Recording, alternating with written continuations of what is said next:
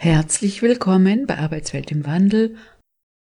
Die heutige Sendung befasst sich mit Insolvenz. Dazu begrüße ich sehr herzlich meine Online-Gäste, Professor Klaus Kost, Unternehmensberater für Betriebsräte und der Insolvenzverwalter Christopher Siegern. Am Mikrofon begrüßt sie Karin Bergs, die für diese Sendung und Sendereihe verantwortlich ist. Durch die langen Lockdowns haben viele gelernt, im Homeoffice zu arbeiten, was viele Branchen beeinträchtigt hat, von Putzfirmen, die Büroräume nicht mehr sauber machen mussten, hin zur Hotellerie, weil es weder Urlaube noch Dienstreisen gab und die gesamte Gastronomie und die Kultur lag da nieder. In dieser Sendung will ich nun ganz allgemein die Insolvenzbedingungen anschauen. Es gibt ja verschiedene Bezeichnungen, die eine Zahlungsunfähigkeit beschreiben. Es gibt die Insolvenz, es gibt den Konkurs oder man spricht von Bankrott oder einer Pleite.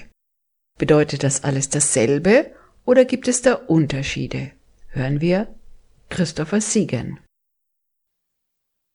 Also für jemanden wie mich, der sich seit über 25 Jahren in dem Metier tummelt, gibt es da schon Unterschiede. Allgemein, ich sag mal, der Bürger und der Zuhörer wird wahrscheinlich Ähnliches mit allen Begriffen verbinden. Der Begriff der Insolvenzverberg ist schon der technische Begriff, so steht er auch im Gesetz. Und der bezeichnet schlichtweg die eingetretene Zahlungsunfähigkeit und oder die Überschuldung, also den, im Grunde genommen das Moment, in dem die Einheit, also die Person, entweder eine Gesellschaft, also eine juristische Person oder eine natürliche Person nicht mehr in der Lage ist, seinen Verpflichtungen nachzukommen. Das umschreibt den juristischen Begriff der Insolvenz, ist normiert im Gesetz, in der Insolvenzordnung. Früher hieß es Konkurs. Das ist aber eine Weile her. Wenn man will, sind das juristisch ähnliche Begriffe, weil sie den gleichen Zeitpunkt normieren, ab dem eine wirtschaftliche Leistungsfähigkeit nicht mehr vollumfänglich gegeben ist. So. Konkurs und das Vergleichsverfahren hatten wir ja früher. Beim Bankrott ist es ein bisschen anders. Also Manche Zuhörer werden wahrscheinlich denken, naja, der Bankrott ist so ein bisschen die härtere Begrifflichkeit oder vielleicht der tiefere wirtschaftliche Graben, der ist bankrott gegangen, ist so ein bisschen vom Duktus der stärkere Begriff, den gibt's aber auch im Strafrecht. Also strafbar ist ja auch derjenige, der wegen Insolvenzantragstellung den Insolvenzantrag nicht stellt. Und das ist dann eine sogenannte Bankrottstraftat, steht auch im Strafgesetzbuch. Insofern ist es auch durchaus juristisch verwendet und bei der Pleite ist es sicherlich, was Sie gesagt haben, ist es sicherlich so die allgemeine, vielleicht auch gängige Umschreibung von dem ganzen Komplex. Die Pleite ist derjenige schlichtweg, der nicht mehr in der Lage ist, eben seinen Verpflichtungen regelmäßig und ordentlich nachzukommen. Das ist noch kein juristischer Begriff. Aber im Grunde genommen geht es immer um die mangelnde Leistungsfähigkeit, die eben nicht mehr gegeben ist, weil das Wirtschaften nicht ordentlich funktioniert hat. Ähm, insofern, es gibt graduelle Unterschiede, aber in der Sache, sage ich mal, sind wir natürlich wirtschaftlich an fast dem gleichen Sachverhalt dran. Mhm, Klaus? Ja, ich bin ja kein Jurist, deshalb füge ich mal ergänzend, nicht im Widerspruch, sondern ergänzend meine Einschätzung und Philosophie damit beschäftige mich jetzt rund 40 Jahre damit und für mich war, wenn früher vom Konkurs geredet worden war, das immer das Todesurteil. Heute sind wir in einer Situation bei allen Formen von Insolvenz und Eigenverwaltung mit heißt, haben wir ein anderes Verständnis mehr davon. Es geht nicht mehr um Abwickeln, Ende, tot die Maus, sondern diese Phase als eine der Lebensphasen in einem Unternehmen zu verstehen. So wie wenn man krank ist und auch auf der Intensivstation liegt, in der Hoffnung, dass man wieder ins Laufen kommt. Das ist, glaube ich, das, was im Kern neben der Begrifflichkeit die Kernphilosophie ist. Wie geht es weiter? Was können wir sichern an Werten, an Unternehmen, an Arbeitsplätzen, an Know-how? Oder geht es nur, was ich früher mit Konkurs verbunden habe, nur darum zu verwerten? Ja, dass diejenigen, die dort als Gläubiger dabei sind, einen möglichst hohen Erstattungsbeitrag, nenne ich das mal, bekommen. Und die Frage, ob es dann weitergehen kann oder nicht, das interessierte niemanden, sondern ging darum, dass er Darlehen in der Firma X auch zu einem gewissen Anteil wieder an den der Darlehen gegeben hat, zurückfließen kann. Heute geht es eher sehr stark um, was kommt danach, wie viele Arbeitsplätze, wie viel Wirtschaftsleistung und so weiter, wie viele Werte werden nicht zerstört. Das ist, glaube ich, auch nochmal ein wichtiger Punkt. Die neue Form bedeutet aus meiner subjektiven, nicht juristischen Sicht, dass Werte gesichert und erhalten werden. Wir haben eine höhere Form von Wertschöpfung im Sinne von Sicherung als gegenüber dem Zertrümmern. Rudis Restaurant ist ein Euro, aber wenn wir letztendlich die gleichen Werte für einen Faktor X erhalten können, dann stehen wir viel besser da. Und das ist für mich der Hintergrund des Begriffswandels. Nicht juristisch. Kann man sicherlich nur unterstreichen, was du sagst, Klaus. Es gibt dazu auch Bezüge im Gesetz. Die Insolvenzordnung ist einfach ein moderneres Gesetz, als das die Konkursordnung war. Und gibt ja da auch entsprechende noch Weiterentwicklungen. Wir haben ja inzwischen ganz neues Restrukturierungsrecht. Geht man noch mal eine Stufe, soll die Insolvenz gar vermieden werden.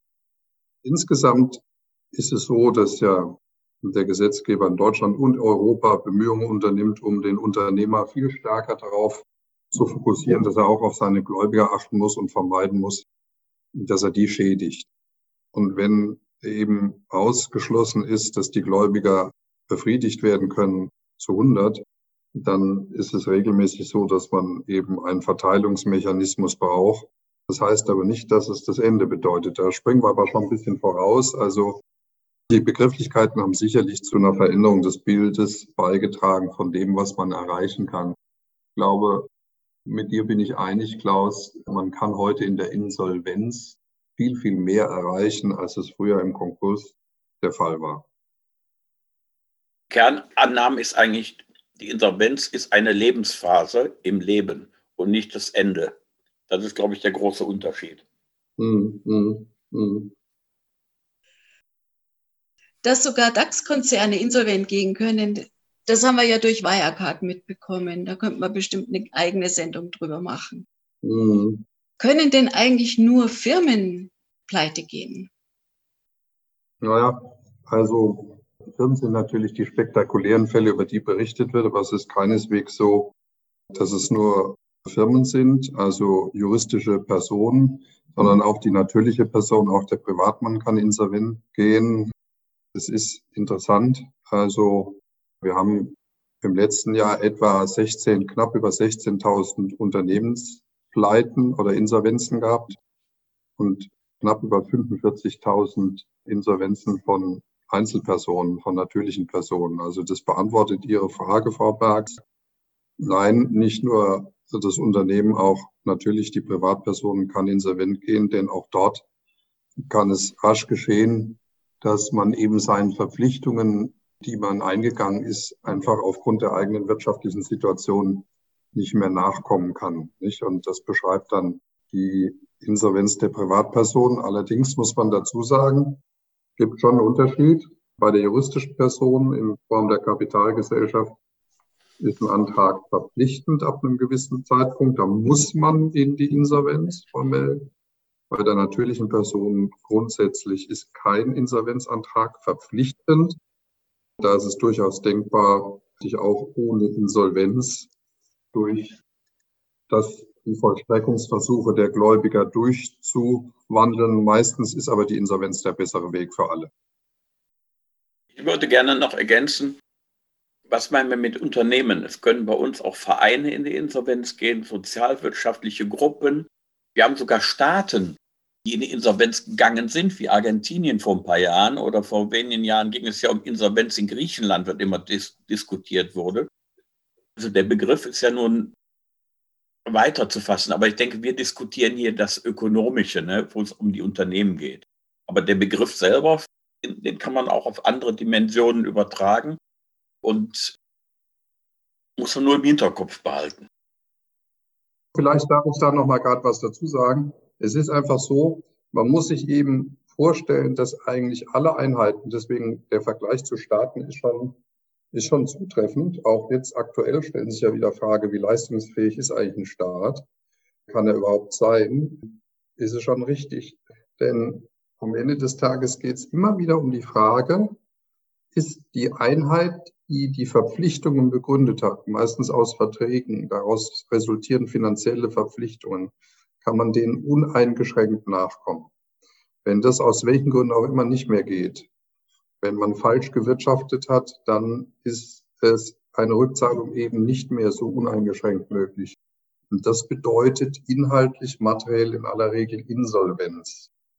Und dann sagen sich natürlich diejenigen, die ihr Geld nicht zurückkriegen, verflucht, wie komme ich denn jetzt bestmöglich an das, was ich da gegeben habe? Nicht? Und da gibt es eben für juristische Personen, also Gesellschaften, Kapitalgesellschaften und auch natürliche Personen das Insolvenzrecht.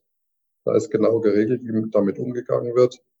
Für Staaten gibt es keine Regelung. In aller Regel sind Staaten nicht insolvenzfähig. Heißt aber nicht, dass die nicht auch pleite gehen können. Das, das Beispiel mit Argentinien ist ja, ja häufig zitiert worden. Argentinien ist mehrfach materiell insolvent gewesen. Also 2002 meine ich, 2015. Also die waren mehrfach in der Lage, ihre aufgenommenen Finanzierungen nicht zurückzuführen. Und das bedeutet dann den Staatsbankrott, den wir aber an vielen anderen Stellen auch äh, sehen und erleben. Griechenland ist auch ein gutes Beispiel. Nach der Finanzmarktkrise 2010 gab es mehrere, die geäußert haben, dass Griechenland eigentlich insolvent ist, nicht? Richtig gesehen hat man es dann erst Jahre später, als offenkundig wurde, dass die griechischen Kredite nur noch zur Hälfte zurückgezahlt werden können. Also es gibt eine Statistik, die ist etwas älter, über die sogenannten Non-Performing Loans, die notleidenden Kredite, die wies, ich meine, im Jahr 2018 für Griechenland aus, dass Griechenland die nur knapp über die Hälfte der Kredite würde zurückzahlen können. Die anderen würden mit einer geringen Quote ausgehen. Und das zeigt einfach, dass eigentlich der Staat pleite war, vielleicht auch noch ist. Jeder, der seinen Zahlungsverpflichtungen nicht mehr nachkommen kann, kann in die Insolvenz gehen. Bei Privatpersonen ist jedoch der Insolvenzantrag nicht verpflichtend, bei der juristischen Person, also beispielsweise bei Firmen, dagegen schon. Es können nicht nur Firmen, sondern auch Vereine oder sozialwirtschaftliche Gruppen insolvent gehen. Staatspleiten wie Argentinien oder Griechenland, die es ja auch schon gegeben hat, stellen eine Sonderform dar. Nach der Pause hören wir von Klaus Kost und Christopher Siegen, wie der normale Ablauf einer Insolvenz aussieht. Lora München, das freie Radio. Sendet montags bis donnerstags von 16 bis 24 und am Freitag von 16 bis 21 Uhr. Auf der UKW-Frequenz 92.4 und fast rund um die Uhr auf DAB Plus und Vollzeit im Internet. Weiter geht's mit der Sendung Insolvenz. Meine Gäste sind der Unternehmensberater für Betriebsräte, Professor Klaus Kost, und der Insolvenzverwalter Christopher Siegen. Wir haben gerade gehört, dass es verschiedene Begrifflichkeiten gibt, die eine Zahlungsunfähigkeit im Allgemeinen beschreiben. Es gibt die Insolvenz, der heute übliche Begriff, aber es gibt auch einen Konkurs, Bankrott oder eine Pleite. Juristisch gibt es da durchaus Unterschiede, aber allgemein gesprochen werden diese Begriffe durchaus synonym benutzt. Nun wollen wir uns die Insolvenz eines Unternehmens anschauen. Wie ist das normale Prozedere, wenn eine Insolvenz ansteht? Ich würde mal anfangen, Klaus. Nee, das ist deins hundertprozentig. Also es ist, ist ja so, dass in Deutschland jedes Insolvenzverfahren ist ein Antragsverfahren, muss ein Antrag ans Amtsgericht gestellt werden, der regelmäßig die Aussage enthält schriftlich, auch unter Beifügung von Unterlagen. Das geht also nicht sehr einfach. Früher war es einfacher. Inzwischen ist es relativ genau geregelt. Die Amtsgerichte haben Vordrucke, die müssen ausgefüllt und auch vor allem vollständig ausgefüllt werden. Das ist also keine Sache, die man über Nacht erledigt oder einfach indem man bei Gericht vorspricht, sondern da gibt es genaue Bestimmungen und dann verfügt das Gericht, das zuständige Insolvenzgericht beim Amtsgericht verfügt dann eben sogenannte Sicherungsmaßnahmen. Je nachdem, ob Vermögen vorhanden ist, wird dann auch ein vorläufiger Insolvenzverwalter eingesetzt, der sichern und feststellen soll, wie die wirtschaftlichen Verhältnisse tatsächlich sind. Und der erstattet dann gegenüber dem Gericht ein Gutachten. Der ist also eingesetzt vom Insolvenzgericht, ist verlängerter Arm, wenn man so will, des Insolvenzrichters. Und der ermittelt, wie es in der Sache aussieht. Das ist im sogenannten Insolvenzeröffnungsverfahren. Ja, erstattet er ein Gutachten und auf der Grundlage dieses Gutachtens wird das Insolvenzverfahren dann eröffnet. Insolvenzverfahren werden dann eröffnet, wenn erstens ein Insolvenzgrund vorliegt. Das sind in Deutschland bei uns Zahlungsunfähigkeit und Überschuldung oder Überschuldung bei Gesellschaften.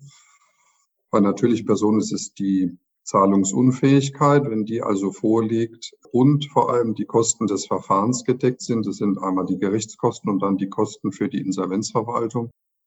Und das vom Gutachter bestätigt wird, dann kann das Insolvenzverfahren eröffnet werden. Dann wird ein Insolvenzeröffnungsbeschluss durch das Insolvenzgericht erteilt. Und dann wird das Insolvenzverfahren eröffnet und dann hat der Insolvenzverwalter, so der ganz normale Gang der Dinge, gibt es viele Abwandlungen dazu, die Aufgabe, die Insolvenz durchzuführen und bestmöglich eben abzuwickeln. Was das heißt, kann man jetzt auch lange ausführen. Einiges davon hat vorhin der Klaus schon angemerkt, dass eben dann eine immense erhebliche Gestaltungsaufgabe beim Insolvenzverwalter liegt, der das natürlich auch nicht allein macht, weil bei Gesellschaften er das im Team zu bewältigen hat.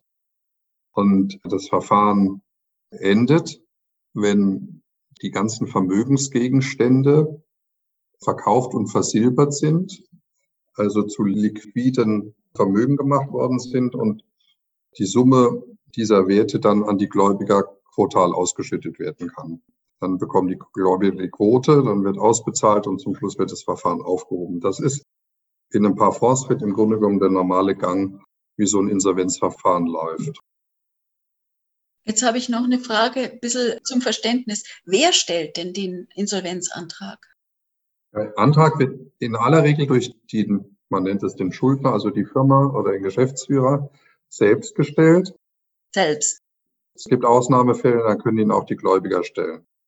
Also auch Gläubiger können in Deutschland Insolvenzanträge stellen. Das war eine Zeit lang ausgesetzt hier, insbesondere unter Corona-Bedingungen. Inzwischen ist es aber wieder uneingeschränkt möglich. Die meisten Fälle sind die Fälle des sogenannten Eigenantrags. Da stellt die Firma oder der Schuldner auch die natürliche Person stellt den Antrag selbst, marschiert zum Gericht. Wenn der Schuldner in Form eines Vorstands oder Geschäftsführer das nicht macht, obwohl er weiß, dass er insolvenzpflichtig ist, dann kann er, wenn er Pech hat, in den Knast gehen dafür. Er macht sie schuldbar. Ne? Insolvenzverschleppung nennt sich das. Da gibt es gerade, glaube ich, im Großraum München so einen berühmten Fall mit Weder vor, wo man auf ein paar Manager auf der Flucht weiß, denen das so drohen würde. Also ich glaube, dass man das immer mit bedenken muss. Antragstellung gibt es eine Pflicht, das ist keine Freiwilligkeit. Ja, so nach dem Motto, ich werde jetzt mal schnell meine Schulden alle los. Nix, sondern man hat auch eine Verantwortung, dass man das macht. Und jetzt noch weiter zum Verständnis. Also wenn jetzt so ein Insolvenzantrag gestellt ist, dann wird ein Insolvenzverwalter eingesetzt. Nicht immer. Also das hängt davon ab, ob das Gericht, zunächst ermittelt ja das Gericht, ob genügend Vermögensmasse vorhanden ist, die es zu verwalten gilt. Es gibt Fälle, da ist fast kein Vermögen da, da begnügt sich das Gericht mit einem Sachverständigen, also keinem Verwalter. Und das ist eben der Zweck des Eröffnungsverfahrens nach dem Antrag, dass da ein Sachverständiger prüft, ob genügend Vermögen vorhanden ist, der die das Durchführung des Insolvenzverfahrens überhaupt ermöglicht. Also mit anderen Worten, wenn es eine kleine Gesellschaft ist, da wo der Geschäftsbetrieb schon eingestellt ist, da braucht man eigentlich keinen Verwalter mehr. Mhm. Und äh, dann gibt es auch Fälle, in denen gar kein Insolvenzverfahren durchgeführt werden kann, weil gar kein Geld vorhanden ist. Da wird dann die Eröffnung des Verfahrens auch abgelehnt. Aber in aller Regel bei den größeren Gesellschaften, die man vielleicht auch in der Presse so wahrnimmt, das sind alles Verfahren, in denen ist genügend Vermögen vorhanden, dass es zu verwalten gilt. Und der Verwalter hat ja gerade die Aufgabe für Verteilungsgerechtigkeit zu sorgen, damit das, was vorhanden ist, erstens geschützt wird und dann gleichmäßig an die Gläubiger verteilt wird. Die meisten Leute, Karin, haben auch keine Vorstellung von der zeitlichen Dimension, Christopher. Das sollst du auch nochmal vielleicht erwähnen. So Insolvenzen, die haben teilweise ja zehn Jahre können die dauern, ne? ungefähr, bis das alles durchgestanden ist. Und man kennt in der Regel nur, auch vielleicht fünf Jahre, sage ich mal. Auf jeden Fall doch ein längerer Zeitraum. Und Normalerweise weiß man auf der Straße draußen nur, ah, eröffnet, Produktion wird eingestellt, das war es dann. Nein, die eigentliche Arbeit gilt oftmals danach noch zu leisten. Das ist so. Also das durchschnittliche Verfahren läuft, glaube ich, es gibt eine alte Statistik, rund sieben Jahre, was schon sehr lang ist. Es gibt auch Verfahren, die laufen über zehn Jahre, aber dann hat es einen besonderen Grund. Da laufen Rechtsstreite, die lange dauern und solche Dinge mehr. Aber äh, es ist eben so, dass die Aufgabe des Verwalters eben darin liegt, das gesamte Vermögen eben abzuwickeln. Und das kann sehr lange dauern. Was für eine Voraussetzung oder was für eine Vorbildung hat denn so ein Insolvenzverwalter? Er ist auf jeden Fall kein Geograf. Aber er könnte theoretisch Geograf sein. Vielleicht gibt es auch den einen, der auch Geografie studiert hat. Ich kenne genügend Geografen, die ganz gut rechnen können. Manche Insolvenzverwalter können das nur zum Teil. Das ist aber wichtig, das zu können. Ich habe ausdrücklich gesagt, manche. Es gibt eine gesetzliche Regelung in der Insolvenzordnung, da steht drin, das Gericht muss einen geeigneten Verwalter bestellen. Also äh, es kommt also auf die Eignung an.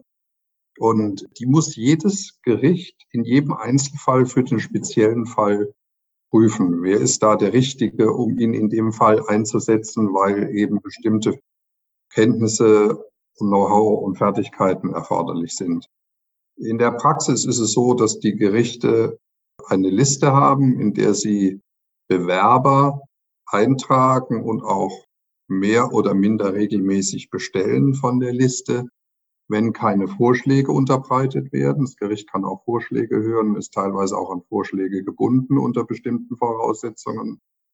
Aber in der Praxis, und das ist dann eben das, was nicht geregelt ist, ist es schon so, dass jedenfalls in Deutschland Voraussetzung ist eine juristische Ausbildung und eine kaufmännische sollte dazukommen, ist allerdings nicht zwangsläufig Voraussetzung gibt exzellente Insolvenzverwalter, die Wirtschaftsprüfer und Steuerberater sind, aber derer gibt es nicht so viele.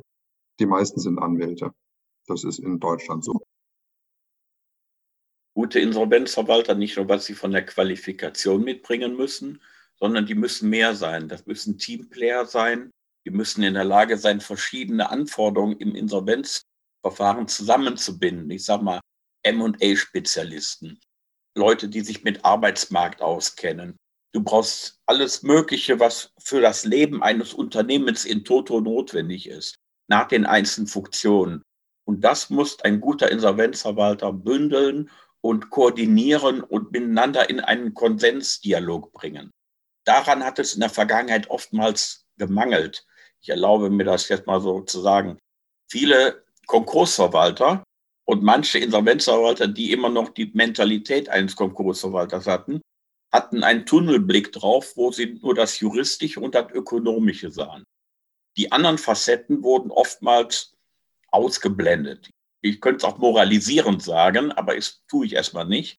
Deshalb ist neben der formalen Qualifikation, die du angesprochen hast, Karin, auch die Fähigkeit des Koordinierens, des Moderierens, Mediator zu sein. Und zwar für alle Gruppen. Also nicht nur für die Banken, sondern jetzt rede ich doch mal auch für die Arbeitnehmerseite, um mal den nächsten Schritt zu machen. Das ist ganz, ganz wichtig. Wir haben mal zusammen, Christopher, mit der Überschrift Sanierung auf Augenhöhe haben wir gesprochen. Dieses bringt das zum Ausdruck. Du hast ganz viele Leute, ja, der Gesellschafter. Ich habe so viele traurige Fälle von Eigentümern gesehen, die überhaupt nicht der Bösewicht waren, wie man das vielleicht aus normaler Sicht sieht, sondern das waren ganz arme Schweine, die ihr halbes Leben da hineingeschmissen haben. Auf einmal war nichts mehr da.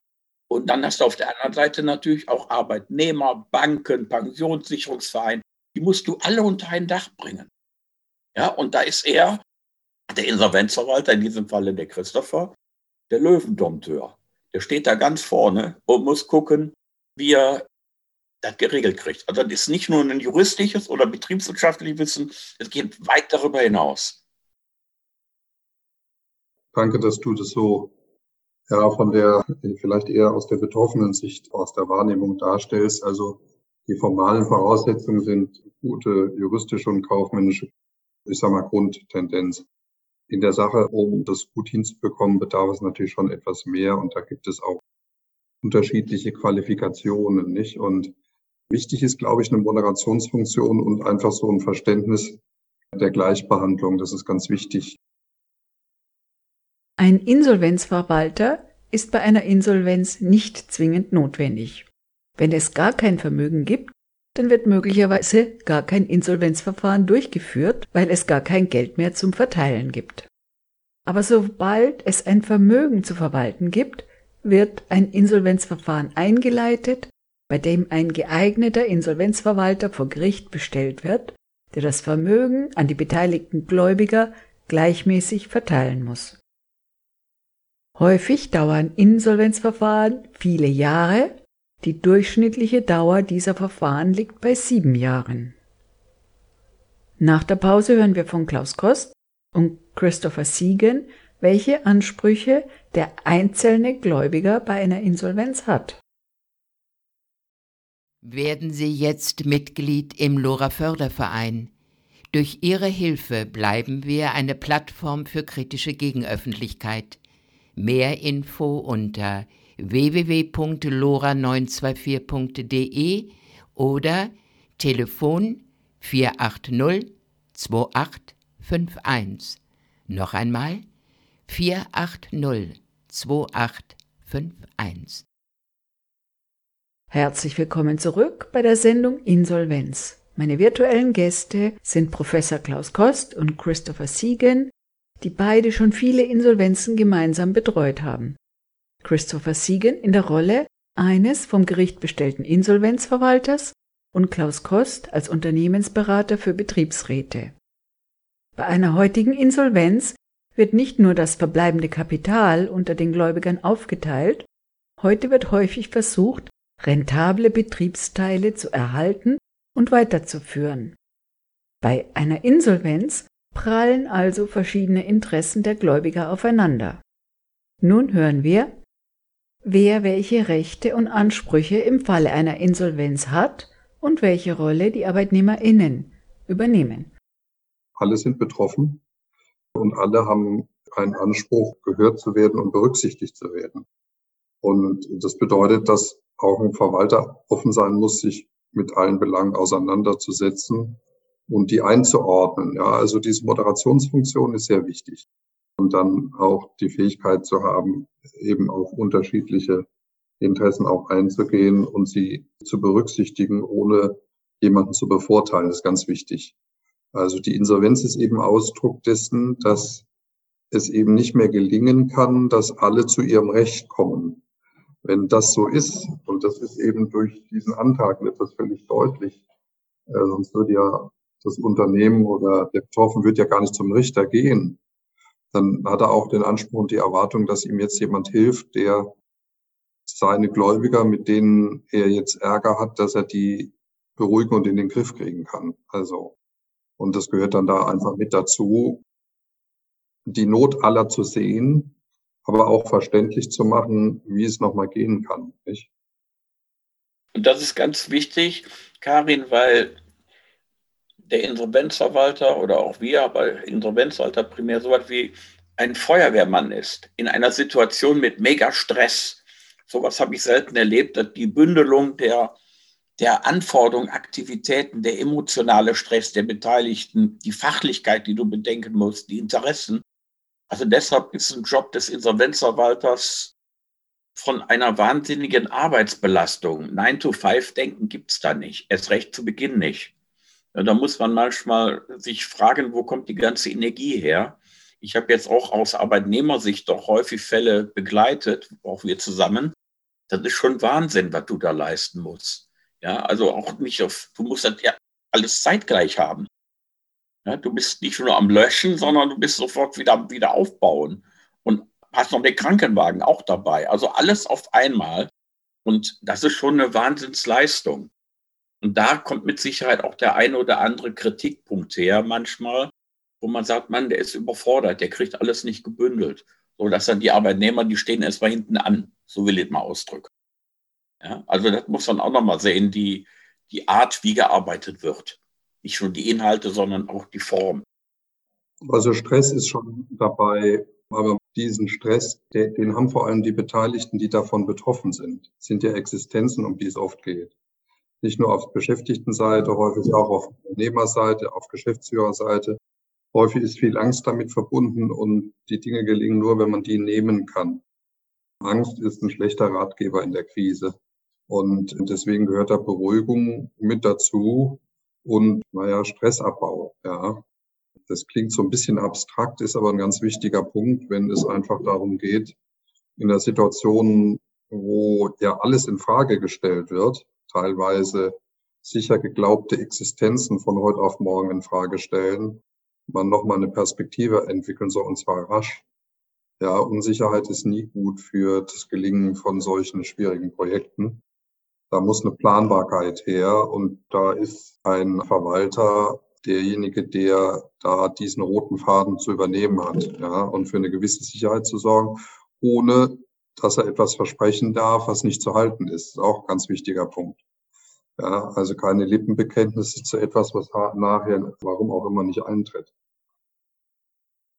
Kann jetzt eigentlich ein Insolvenzverwalter auch aus dem eigenen Unternehmen kommen? Also rechtlich geht's eigentlich nicht. Der Insolvenzverwalter, das muss man gleich ein bisschen unterscheiden. Der Insolvenzverwalter ist ja derjenige, der die neutrale Funktion übernehmen soll, allen Beteiligten, die geschädigt sind, zu vermitteln, es geht gerecht ab und sie bekommen das, was tatsächlich vorhanden ist, und zwar jeder zu seinem Anteil quotal. Und dazu muss er unabhängig sein.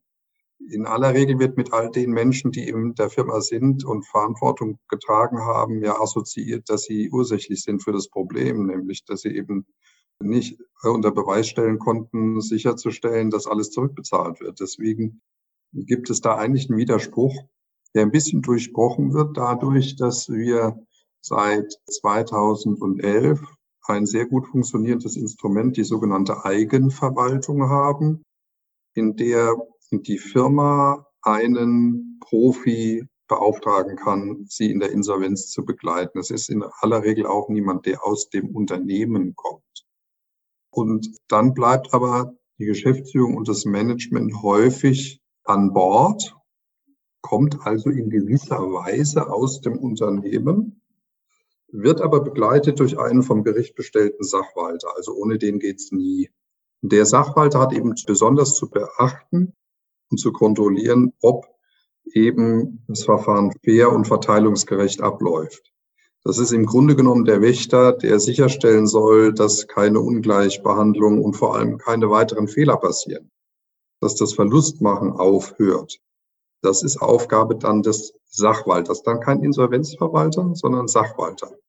Das funktioniert in einigen Fällen ganz gut. In solchen Fällen, in denen man gut vorgeplant hat, gut vorbereitet hat und in denen vor allem auch ein großer Bruch vermieden werden soll gegenüber Kunden, weil man sagt, es geht weiter, aber wir nutzen jetzt auch die Insolvenz. In vielen Corona-Fällen ist die Eigenverwaltung das richtige Maß der Dinge, weil für Corona kann kein Geschäftsführer, kann kein Management, kann kein Betriebsinhaber etwas.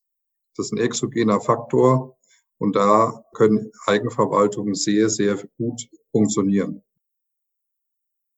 Dann möchte ich noch wissen, hat, also ein Insolvenzverwalter hat ja eine relativ große Verantwortung. Das haben wir ja schon angesprochen.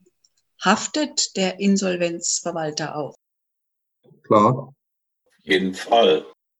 Zwar enorm. Wenn er Schäden verursacht, die in seinem Verantwortungsbereich liegen, haftet er unmittelbar und persönlich. Gibt es keine juristische Person dazwischen.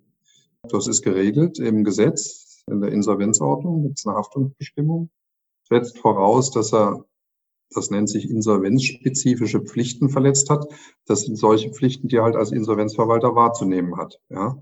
Wenn er die verletzt und es führt dann auch zum Schaden für die Gläubiger, dann haftet er dafür. Ja, aber der hat doch gar kein Geld. Also wenn das jetzt ein Unternehmen ist, das Millionen hat, also die Summen wird er nicht haben. Also erstens ist es versicherbar. Die Tätigkeit des Insolvenzverwalters ist versicherbar in großem Umfang. Das hängt ein bisschen von der Erfahrung des Verwalters ab. Die Haftpflichtversicherungen versichern diejenigen umfassend und gut, die schadensfrei ihrer Arbeit nachgehen. Dann, wenn Schadensfälle sich häufen, dann nimmt die Versicherung ab oder die Bereitschaft zu versichern. Also gegen große Schäden kann man sich versichern und ich sag mal, Es gibt natürlich Verwalter, die in der Lage sind, bei solchen Schäden wirtschaftlich tatsächlich etwas besser nachzuhelfen als, als andere. Das ist schon so, wenn es zum Schadensfall kommt. Aber die Gerichte und die Gläubiger sind sich dessen bewusst und schauen da schon relativ genau drauf, wenn sie im Einzelfall dann auch einsetzen.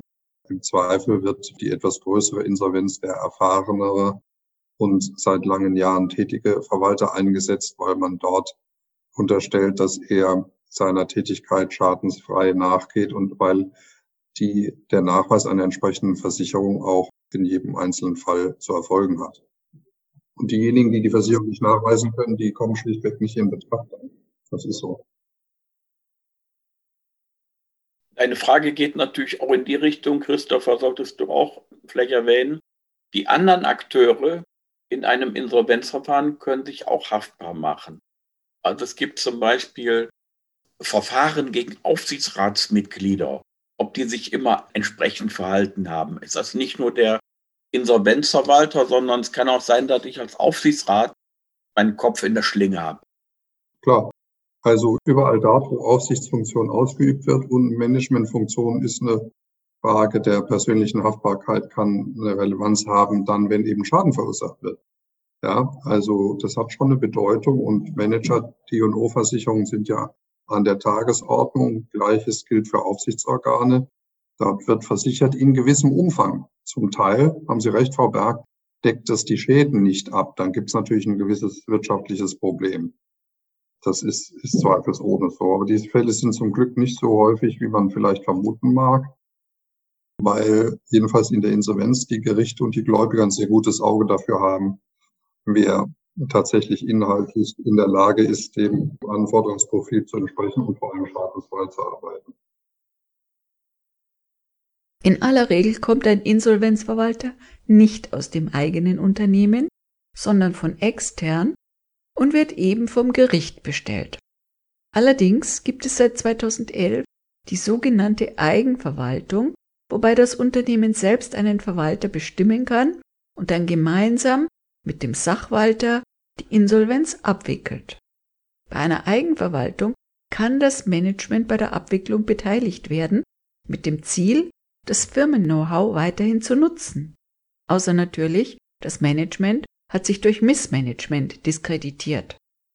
Speziell bei einer Insolvenz durch die Corona-Zeit kann die Eigenverwaltung eine gute Lösung sein, die Kunden weiterhin zu bedienen. Der Sachwalter hat dabei die Aufgabe zu überwachen, dass die Abwicklung fair und verteilungsgerecht abläuft. Er muss sicherstellen, dass keine weiteren Fehler passieren. Nach der Pause schauen wir uns noch Staatspleiten an. Lora München auf der 92.4, kein Kommerz auf Megahertz montags bis donnerstags von 16 bis 24 und am Freitag von 16 bis 21 Uhr. Auf UKW 92.4, fast rund um die Uhr auf DAB Plus und 24 Stunden im Internetstream. Wir sind schon beim letzten Teil der Sendung Insolvenz. Meine virtuellen Gäste sind der Insolvenzverwalter Christopher Siegen und der Unternehmensberater für Betriebsräte Professor Klaus Kost. Wir haben bisher gehört, wie eine Insolvenz formal abläuft. Meist wird ein Insolvenzverwalter bestellt, der die Abwicklung des Unternehmens übernehmen soll. Es gibt aber auch die Eigenverwaltung, bei der das Management des Unternehmens weiterhin mit beteiligt ist. Es können nicht nur juristische Personen insolvent gehen, es gibt auch die Privatinsolvenz. Nun können auch Staaten pleite gehen. Es ist ja möglich, dass durch die Corona-Krise, die unendlich Geld verschlungen hat, auch unsere Bundesrepublik oder ein Bundesland pleite geht. Ist es denkbar, dass unsere nächste Bundeskanzlerin ein Insolvenzverwalter ist? Also zunächst mal die formelle Seite. Staaten sind nicht insolvenzfähig. Also es gibt kein Instrument zur Regulierung der Staateninsolvenz. Es ist sogar bei uns in Deutschland im Gesetz geregelt, im Paragraph 12 steht es drin, dass Körperschaften nicht insolvenzfähig sind. Dazu gehört der Bund, die einzelnen Länder. Es gibt gewisse Ausnahmen bei kommunalen Einheiten, aber die, auf die wollen wir jetzt mal nicht eingehen. Da gibt es sowas wie Staatskommissare, die dann, wenn die Kommunen nicht mehr leistungsfähig sind, das Ruder übernehmen. Aber grundsätzlich können Staaten auch dann, wenn sie materiell pleite sind. Wir hatten eingangs über Argentinien gesprochen. Wir haben über Griechenland gesprochen. Mhm. Es gibt andere Länder auch. Diese Republik bei ihrer Gründung war insolvent. 45 nach dem Krieg waren wir nicht in der Lage, die Kriegsschulden zu bezahlen. 48 kam die Währungsreform. Also da müssen wir gar nicht so weit zurückgehen. Materiell war das nichts anderes als eine Insolvenz, ein Konkurs, eine Pleite. Denn wir waren nicht in der Lage, die begründeten Verbindlichkeiten tatsächlich an die entsprechenden Gläubigerstaaten zurückzuführen. Und deswegen gibt es auch bis heute eine ganz, ganz intensive Diskussion zu der Frage, wie würde man denn sowas überhaupt organisieren? Ein von mir sehr hochgeschätzter und gut bekannter Professor aus Berlin, Christoph Paulis, beschäftigt sich seit Jahren mit dem Instrument der Staateninsolvenz, hat da interessante Modelle dazu entworfen, aber es gibt keine gesetzlichen Regelungen. Und am Ende des Tages läuft das alles auf dem Verhandlungsweg, beziehungsweise ich sag mal, über die Bonitätseinschätzung der Investoren. Was passiert? Argentinien sagt, es kann seine Staatsschulden nicht mehr tilgen. Es führt dazu, dass niemand mehr in Argentinien investiert. So, das bedeutet, zu ganz anderen teuren Neukonditionen müssen Finanzierungen abgeschlossen werden, mit der weiteren Folge, dass man sich als Land, als Staat in die Hände von Gläubigern begibt. Wir wissen alle, dass in Griechenland insbesondere die europäischen Länder, die stark unterstützt haben. Das sind vor allem eben auch die Bundesrepublik. Dort ein ganz gewichtiges Wort aufgrund der Neukredite mitzureden haben bei der Frage, wie das Land äh, sich zu reformieren hat. Und es hat ja auch große Schritte im Übrigen unternommen gegen viel Kritik. Aber am Ende des Tages geht es natürlich auch darum, dass die alten Gläubiger versuchen, durch neue Finanzierungen ihr altes Geld nochmal zu Werten zu bringen, wenn vielleicht eine Transformation gelingt. Ich will es mal mit einfachen Worten versuchen zu formulieren. Griechenland hat das Steuersystem jedenfalls bis 2010 nie funktioniert. Die Frage der Steuererhebung, der gleichmäßigen Besteuerung war immer ein Thema, etwas, was bei uns in Deutschland in den Grundfesten verankert ist. Und es ist gelungen, über die Unterstützung und Beratung, manche Griechen empfinden das als Joch und Bevormundung, aber doch zumindest dort den Weg zu bereiten, dass neue Kredite dort deutlich werthaltiger heute sind, als es alte Kredite jeweils waren. Und das führt auch dazu, dass Griechenland zu einer neuen Investitionsfähigkeit zurückkehrt. Das ist fürs Land gut und ist natürlich auch für alle, die das Land unterstützen wollen mit Finanzierung gut, weil dann das Geld, das sie da reinstecken, wieder was wert ist. Christopher, ich äh, frage dich jetzt auch mal, es wäre ganz interessant in so einer Diskussion, die wir jetzt machen. Wie schätzt du denn die Impulse ein, die durch die neuen Bundesländer entstanden? Durch den de facto die Pleite der DDR, ich sag mal so, die wir dann übernommen haben. Und dann hatten wir mit der Treuhandanstalt ein Instrumentarium, wo wir versucht haben, der Helmut Kohl hat ja, glaube ich, diese Formulierung genommen, industrielle Kerne zu sichern. Ja, also aus meiner Sicht hat schon einen großen Input gegeben, zu überlegen dadurch, was kann ich sichern, was kann ich erhalten, nicht nur was kann ich verwerten. Und da, das war nicht das Einzige. Wir hatten ja auch viele Impulse, wo ihr ja als Wellensieg auch daran beteiligt wart. Die ganzen Krisen in der Werftenindustrie zum Beispiel oder im Stahlbereich gerade dieses Konkursthema kritisch hinterfragt haben nach dem Motto, was kann man denn erhalten, wie geht's weiter? Aber ich glaube, das Thema Treuhand und neue Bundesländer haben doch einen erheblichen Meinungsschub für andere Instrumente eröffnet, oder? Naja, ich meine, du sagst das nicht ganz ohne Hintergedanken. Der Begriff der Treuhandanstalt und der Treuhand als solches ist ja seitdem zwiespältig. Für viele Menschen in den neuen Ländern ist es mit wahnsinnig viel Leid und Arbeitsplatzverlust verbunden. Auf der anderen Seite hat es natürlich seinerzeit die Herkulesaufgabe gegeben, aus diesen wirtschaftlich im Grunde genommen insolventen, konkursreifen Verhältnissen blühende Wiesen zu machen. So hat es ja der alte Kanzler formuliert. Es werden blühende Wiesen werden. Und das hat natürlich nichts mit Zauberei zu tun. Es ging also darum, und dazu hat man das Mittel der Treuhandanstalt, das war eine Körperschaft des öffentlichen Rechts, installiert, um die lebensfähigen Kombinate, so hießen ja die wirtschaftlichen Betriebe in den neuen Ländern, eben nach sozialmarktwirtschaftlichen Bedingungen neu aufzustellen und das herauszuschälen, was auch in der Marktwirtschaft überlebensfähig ist. Die Erkenntnis daraus war eben, dass es jedenfalls produktiv doch deutlich weniger war als das, was man sich erhofft hatte, aber die Aufgabe ist erfüllt worden. Mit viel Schmerz und mit viel auch Leid und der Notwendigkeit umzudenken und sicherlich auch immensen wirtschaftlichen Lasten seitens des Fiskus und des Steuerzahlers, um dort eben neu aufzubauen. Aber die Treuhandanstalt hat eine wichtige Funktion wahrgenommen. Die, waren ja Liquidatoren, die im Grunde genommen nichts anderes waren als Insolvenz oder, oder Gesamtvollstreckungsverwalter, so wie es damals noch hieß in den neuen Ländern, aber eben im Rechtskleid einer sogenannten Liquidation. Man hat es immer Liquidation genannt. Und aus meiner Sicht hat es ganz gut funktioniert. Trotzdem ist der Schaden immens, wenn man das vergleicht mit dem, wie der Beschäftigungsstand, nicht der Produktivitätsstand, aber der Beschäftigungsstand vor der Wende war. Und das ist sicherlich die Wahrnehmung der Menschen dort, dass das doch nicht so funktioniert hat. Aber es ist letztendlich natürlich auch das Eingeständnis dessen, dass das, was dort in der DDR unternommen worden war, wirtschaftlich eben überhaupt nicht mehr funktioniert hat. Es ist im Grunde genommen der Staatsbankrott der DDR, der dort dann ausgeglichen werden musste. Es ist mit viel Tränen, aber am Ende des Tages ordentlich gelungen und es war eine richtige Entscheidung, meine Meinung.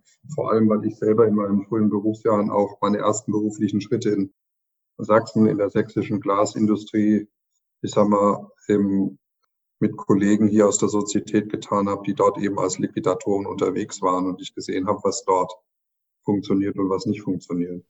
Okay, Klaus? Ich vermute, ich behaupte, dass diese Erfahrungswelten dazu beigetragen haben, dass wir eine andere Denkstruktur mittlerweile im Kopf und in den Akteuren und so weiter haben. Wir stehen nämlich nicht vor vergleichbaren, aber doch vor erheblichen Veränderungen in Zukunft. Manche reden immer von disruptiven Situationen, also Explosionen, wenn man so will. Transformation das Thema, der ganze Wandel in der Automobilindustrie, Automotive, da werden jede Menge Krisen und Veränderungen antreten. Und wenn ich jetzt nur dran denken würde nach dem Motto, wie verwerte ich den Maschinenpark von der Firma XY Meyer GmbH oder versuche ich etwas zu machen, zu gestalten, dass ich die erhalten kann, jedenfalls zum Teil, dann hat das wesentlich, glaube ich, auch mit diesen Erfahrungswelten zu tun. Wir haben auf einmal erfahren können, dass es geht. Ja, wir haben gemerkt, wir können, wenn wir uns anders aufstellen, anders denken, andere politische, ökonomische Instrumente anwenden, sind wir in der Lage, so einen Transformationsprozess zu gestalten und der geht nicht wie ein Tsunami über uns her. So, das ist, glaube ich, ein ganz wichtiger Punkt, dass es eben nicht nur um diese Kernkompetenzen guter Juristen, guter Ökonomen, guter Geograf geht, sondern es geht um mehr. Ja, wir brauchen auch sowas wie ein innovatives Milieu. Und da passt das, glaube ich, rein.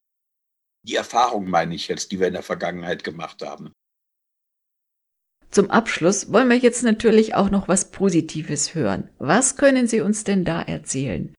Nach über 25 Jahren im Metier gehöre ich zu denjenigen, die in so einer Situation sich darüber freuen, wenn man die Truppen mitnehmen kann und auch eine Perspektive vermitteln kann. Da gehört Erfahrung dazu. Und das Schöne ist schon, dass man eigentlich fast immer merkt, wenn man die Menschen erreicht, vor allem gute Betriebsräte und Gremien erreicht, dass mit denen zusammen Lösungen möglich sind. Der Klaus und ich haben großen Fall zusammen gemacht, da war das exzellent, trotz desolater Situation bei Praktika alle Auslandsbetriebe verkauft und im Inland immerhin über 60 Prozent der Beschäftigung erhalten. Das war schon ganz gut und es ging nur, weil die einen super Betriebsrat hatten und die die Leute mitgenommen haben und es halt gelungen ist, da was gemeinsam zu entwickeln. Was mich dazu führt, wenn aus etwas, was so dem Abgrund nahe erscheint, nochmal was Gutes wird, dann ist das schon was sehr Schönes und Befriedigendes und zeigt, dass wir erstens da ganz gut in Deutschland aufgestellt sind, auch in der Insolvenz und das ist auch etwas, was mich persönlich ziemlich positiv stimmt, dass ich glaube, dass wir wirtschaftlich zwar leidensfähig sind, aber auch Krise richtig gut können. Also wir können lernen und ich bin auch überzeugt, dass dieses Umdenken in den Köpfen stattfindet. In Deutschland ist geregelt, dass Körperschaften nicht insolvenzfähig sind. Dazu gehört der Bund, die Länder, allerdings gibt es Ausnahmen bei kommunalen Einheiten. Grundsätzlich können Staaten, wenn sie materiell pleite sind, aber nicht insolvent gehen. Bei Staaten wird das anders geregelt, beispielsweise über eine Währungsreform. Trotzdem gibt es eine intensive Diskussion, wie könnten Staatsinsolvenzen abgewickelt werden. Damit sind wir am Ende unserer heutigen Sendung Insolvenz. Vielen Dank für Ihr Interesse und vielen Dank auch an meine Interviewgäste Professor Klaus Kost und Christopher Siegen. Am Mikrofon verabschiedet sich die verantwortliche Redakteurin Karin Bergs.